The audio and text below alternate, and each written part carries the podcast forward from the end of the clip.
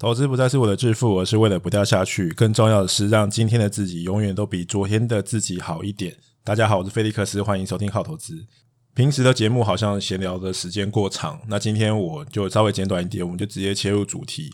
本来这一集是要继续讲有关于股价评价的，但是我觉得最近哈有非常多的这个投资人越来越热，然后有很多的这个投资人开始。呃，从这个存股变成了纯 ETF，那我觉得有呃有必要，因为我在网络上面看到，包括我自己在论坛里面看到非常多呃一些呃似是而非的这种选股策略，所以我觉得有必要呢，就是跟大家呃花一集的时间来讲解一下有关于这个 ETF 的选择。虽然我在做这个节目的时候，一直都是以主动投资为主要的目的，因为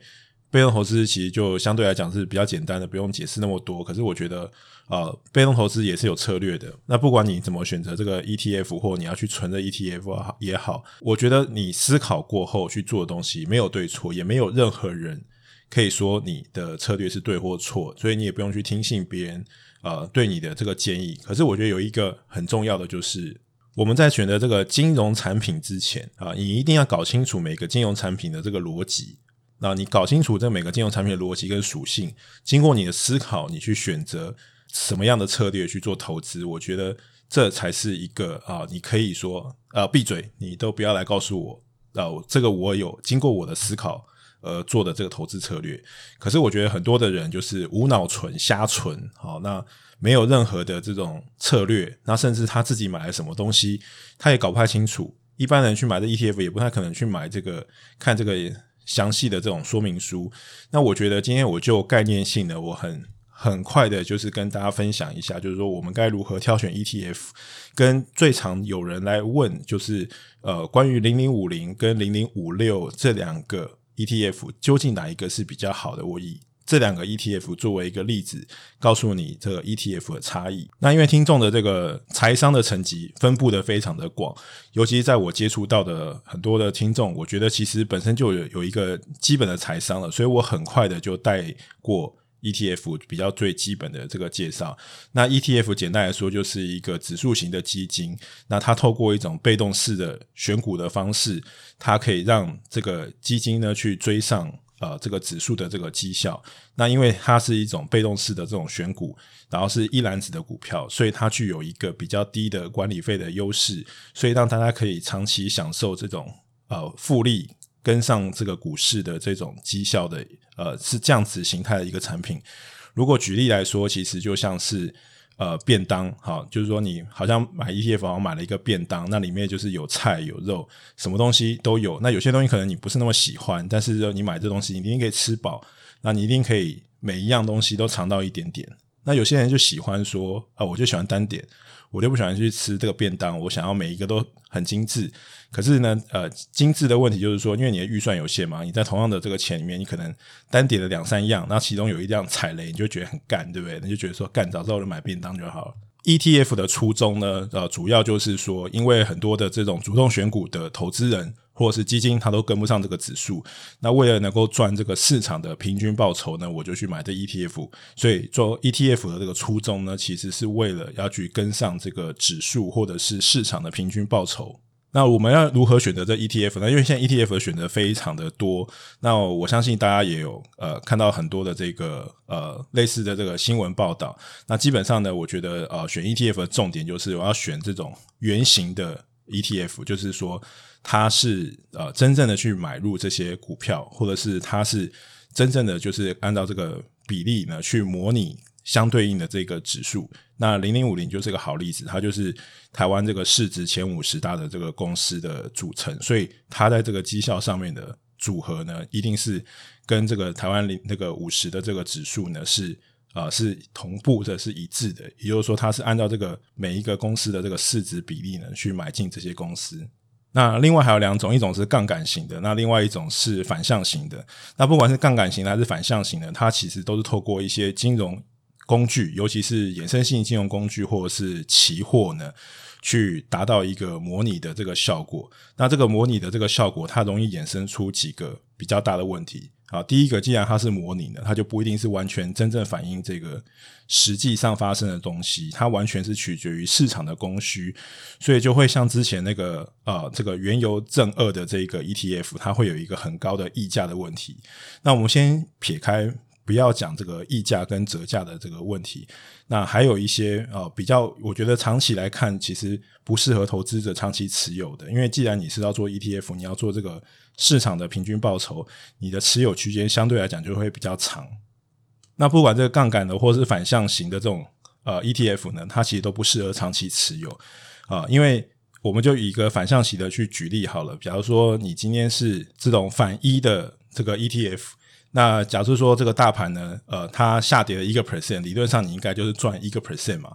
但是实际上它只有在当天的时候，它发生的时候是这个样子。但是如果你把这个时间拉长来讲，就算这个大盘呢跌了二十 percent，你的这个绩效呢可能只有挣了十五个 percent。那是为什么？你理论上你是反一，那大盘跌多少你就应该反应多少，对不对？可是因为它是只有反映在当天，就当天大盘挣一个 percent。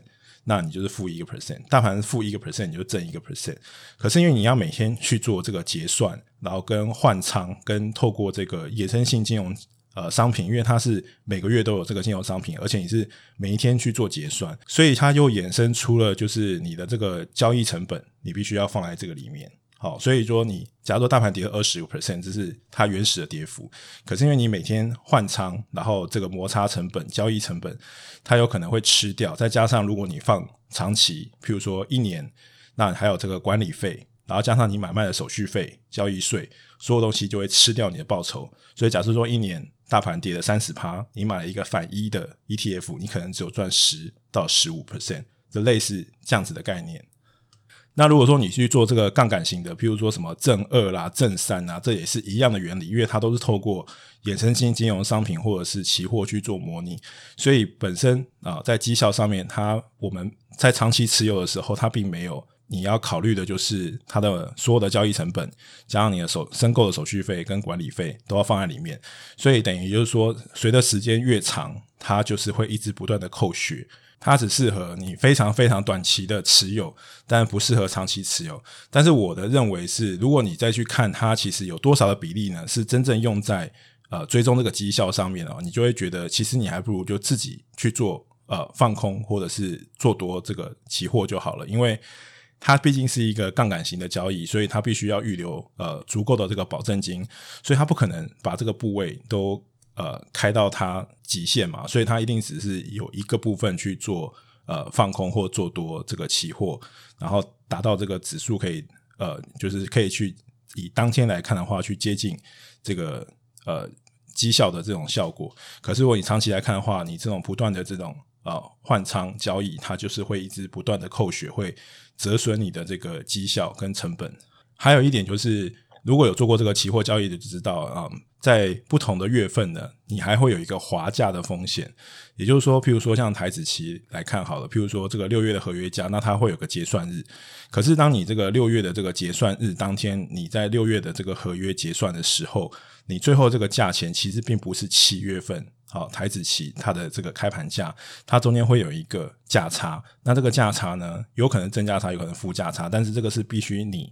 呃，去承受的。那如果今天是你买这基金，就这个基金必须要去承受的。所以这所有的这种成本都会放在这个绩效里面。也就是说，你长期持有的话，所有东西成本考虑进来，其实你是不可能真正达到你想要的那样子的绩效跟成果。好，那很快的说完了这个 ETF 该怎么选择呢？我觉得最重要的当然就是你要去选择这种圆形的这种 ETF。再来呢，你要去考虑就是管理费。但我觉得管理费跟这种呃。你的这个结构来看的话，结构还是优于管理费，就结构比这个管理费来的重要的太多了。好，那总之就是怎么选怎么买就是这个样子。那有很多人就会说呢，那就是很多人会想说，哎，那我呃零零五零好，这个元大这个台湾五十跟这个零零五六就是呃台湾高股息，那我该怎么选呢？因为很多人都会，这是比较热门的两档，一档是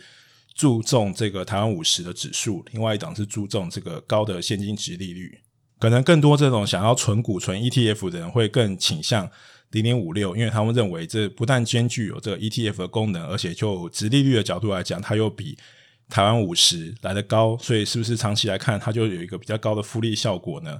我认为啦，其实你选择哪一个都可以，但是我觉得很多人会搞混，就是零零五零跟零零五六它中间的一个最重要的差异，跟你买 ETF 的初衷。我们现在看零零五零台湾五十，它是怎么选股的？它就是把台湾市值前五十大的公司按照这个权重分配下去去买。那所以说，当你的这个股价越涨越多，你的公司市值越大的时候，它会占这个 ETF 的这个比重会越来越大，那它也会更。容易贴近这个指数的绩效。那一般传统的基金会有一个问题，就是它对于某一个公司的持股，它会有一个持股上限，比如说二十 percent。所以也就是说，当它超过二十 percent 的这个持股这个权重的时候，它就必须。呃，去买卖。那像这个 ARK 这个 investment 呢，这个它是这个 Tesla 的那个是它主要的持股。那因为 Tesla 涨幅非常大，所以它也必须在它超过十 percent 的时候，它必须不断的去呃处分一些股票，让它能够维持在这个持股比重一样。那现在的这个呃台积电，因为这个市值已经非常的大，那占整个这个。指数的的这个权重其实已经超过四十 percent，那如果以台湾五十来讲的话，已经非常逼近这个五十 percent 了。所以 ETF 第一个好处是说，它在这个持股上限上比较没有这个持股上限的问题，所以它才能够去忠实的去反映真正这个指数，呃，按照权重真正的这样的组成。那如果你今天是这五十大的公司里面有一个公司，譬如说突然。走下坡了，它的这个市值掉出了这前五十大之后，这第五十一名的公司呢，市值就会递补上来。也就是说，它其实是一个强者恒强的呃状态。就是说，即使你不做任何的选股，它只是追踪一个指数，可是这个指数的组成部分，它其实就是。呃，太弱留强，就是把这些呃基本面不好的公司，或者是你这个因为基本面不好导致你的市值出现一个很大的波动，你掉出了这个前五十名之后，你就自然被剔除了。那你本来那些有成长性的公司，因为随着成长性，它的市值变大，它就会进入到这个前五十的名单里面。所以它就是变相的做了一个汰弱留强的强者恒强的一种选股策略。所以这是一种呃被动非常好的方式，它不但追踪了指数，而且它。呃，它的核心概念就是强者恒强。那我们再来看台湾这个高股息，这个零零五六，它怎么选股呢？它是把台湾市值前一百五十大的公司，好去做殖利率的排序。对，它也的确是有呃以市值来看这排名，可是它最后选择的其实只有殖利率的前三十名。那这个意涵是什么呢？这个意涵就是说。你这个值利率其实是你的这个股利除以股价，那你的值利率会变得很高的时候，它其实就排除一个可能，就是一直在涨的股票。因为一直在涨的股票，你的这个分母变大，但是你配的股息其实固定的，你的值利率就会随着你的涨幅越来越低。所以越强的股票呢，就越不容易出现在值利率排名前三十名的股票里面。所以应该是说。这个是呃，应该反过来讲，它反而是呃，台湾市值前一百五十大的公司里面，其实相对来讲评价是比较低的公司，所以它的好处是说，你有可能可以买到呃，反正一百五十大一百五十前一百五十名的公司，可能这个变化并不是很大，因为能够进到前一百五十名的公司，大部分都是一些比较好的公司。那它的好处是说，你可能可以透过这一种的选股策略买到。比较呃便宜或者是价值比较被低估的这些公司，那这些公司又是一些比较大型的公司或比较好的公司，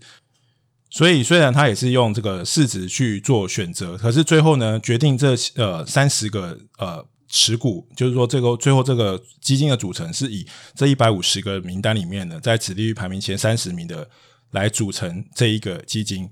所以。它其实是一个弱者恒强的概念，就是说你在这前一百五十名里面，你的股价呢越便宜，或者是你配发股息越高啊、有可能是反过来，有可能是他的他想要做的当然是选择配发股息比较高的公司嘛。可是因为你是用直利去算，所以它有可能是因为分子很高，但也有可能是因为分母很低，就是说他股价可能跌很多，所以它可以反过来说，其实也是呃，就是股价评价相对来讲是比较低的，或者是它可能跌深。比较多的，那你有容易可以买到一个比较便宜。那有说，哎，那买便宜不是很好吗？我觉得啦，就是在上一集我们在讲评价的时候，也有提过，这个可怜之人必有可恨之处。当然，就是说，如果你现在是市值前一百五十大的公司，我觉得起码这个营运风险可能不是那么的大，它不一定说啊，我这个营运不好，可能我只是遇到短期的逆风，我不至于说啊，很容易就会下市或让你踩到地雷什么的。因为既然你是呃比较这个市值前一百五十的，表示你的规模营运规模是有一个程度的，所以相对来讲的话，我觉得是长期持有，我觉得也许是 OK 的吧。可是我觉得做你做这个 ETF 的时候，你还是要想清楚哈，这个逻辑是什么，所以。零零五零的选股策略其实还是比较处于一个被动选股，然后呢，强者恒强，太弱留强的这样的选股策略。可是零零五六呢，其实它是一个弱者很强，而且它甚至是一个比较接近主动选股的策略。呃，当然也有很多的这个其他的这种 ETF 变形，譬如说有些可能是以公司治理为。主要的这种选股的主轴，那你要去想，这个当初在排这个公司治理的这个名单的时候，在做这个排名的时候，其实它也是有一个人为的因素在里面嘛。所以不管怎么样，我觉得就是说，你做这个 ETF 的精神哈，你还是要去想你当初做 ETF 的初衷。你的 ETF 的初衷最重要就是追上市场的平均绩效，好，这是第一个最重要的嘛。然后第二个就是说，你在这个比较低的这个交易成本之中，然后能够追上这个。呃，市场的绩效，那最后就是你要尽可能的是做被动投资，去减少人为的因素去影响你的这 ETF。所以主题型的这种 ETF 呢，不能是五 G 的 ETF 啊，或者是呃公司治理啊，或者是零零五六了。我觉得它大家都各有各取所需，因为每一个人都有不同的需求。我绝对不会说啊、你你不应该去做这样的 ETF。我觉得每一种产品都有它的需求，完全看你的投资属性。可是你在做这个投资之前，你一定要想清楚，这每一个 ETF 它背后代好代表的这个选股的策略的差异是什么？那最后我觉得，呃，最近有很多人在讨论的，那我听股外的节目也有提到，就是说，呃，有些人会问说，这个台积电因为其实已经占到这个台湾五十接近五成的权重了，那我是不是买台积电就好了，不要买这个 ETF 呢？我还是要讲。莫忘初衷，你买这 ETF 的初衷呢，就是你要尽可能的减少人为的这种选股跟操作。今天台积电是台股市值最大公司，但是不代表说十年之后还是如此。当然，我是无法想象，就是台积电如果今天不是台湾市值最大公司会怎么样？因为我觉得，啊、如果台积电真的掉出台湾五十以外的话，我觉得应该就是台湾整体的指数应该就应该会相当的惨了，因为。台积电的地位是非常难取代的啊！但是我们讲的是一个原理，就是说，今天你如果看道琼，或者是看很多这种成分股，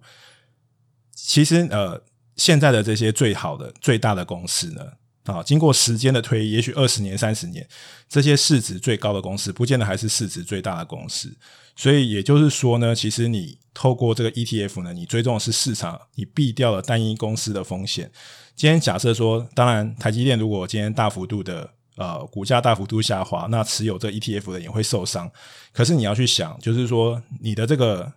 假设说它的权重是四十六个 percent，当台积电每跌十趴的时候，你持有台积电，你的风险是十趴。可是当你持有这个 ETF 的时候，你的风险其实降低为只有四点六个 percent，所以你的风险就会越来越低。那因为它股价越跌，它占的权重就越小，所以当你越跌的时候，它对于你呃绩效的影响就会越来越低，是吧？所以。回到这个初衷啊，你买 ETF 就是为了买市场。那如果你要去做别的好变形的操作，或者你要做主动的操作，什么都可以。但是我觉得有太多东西是挂着被动的名字去做主动的事情，那它就违背了你当初想要去追求这个市场平均绩效的呃出的原点。那你可能反而是呃选择这样的产品，你是为了追求。超越市场绩效的那一个阿尔法就是超额报酬。好了，那说这么多，其实也很简单。那被动投资的话，我觉得其实这个就是最重要所要注意的地方。那如果你真的觉得这个投资非常的不顺利，你也无法打败大盘，被动投资永远都是最好的解方跟。呃，对于一个呃，不管是初阶投资者，或是已经明白自己投资局限的人，被动投资永远都是一个非常好的一个选择。那今天就跟大家分享有关于这个。选择 ETF，你所需要注意的事情。那最后还是要再次强调，每一种 ETF 都有它的好处跟坏处。那我觉得选择什么东西，我觉得都可以，但是呢，要想清楚你的投资属性跟你的投资的初衷跟原点，你为什么要这样选择？思考过后，我觉得其实你要做什么选择都可以。但是不管怎么样啊，还是不要去做杠杆型跟反向型的，这种完全复制型的跟原型的这个 ETF 还是比较好的选择。能够吃原肉，不要去吃组合肉，好吗？那今天就到这里。那希望你们喜欢我的内容。如果你觉得我内容对你有帮助的话，那不要忘记给我五星订阅加分享。我们下一集见，拜拜，Love and Peace。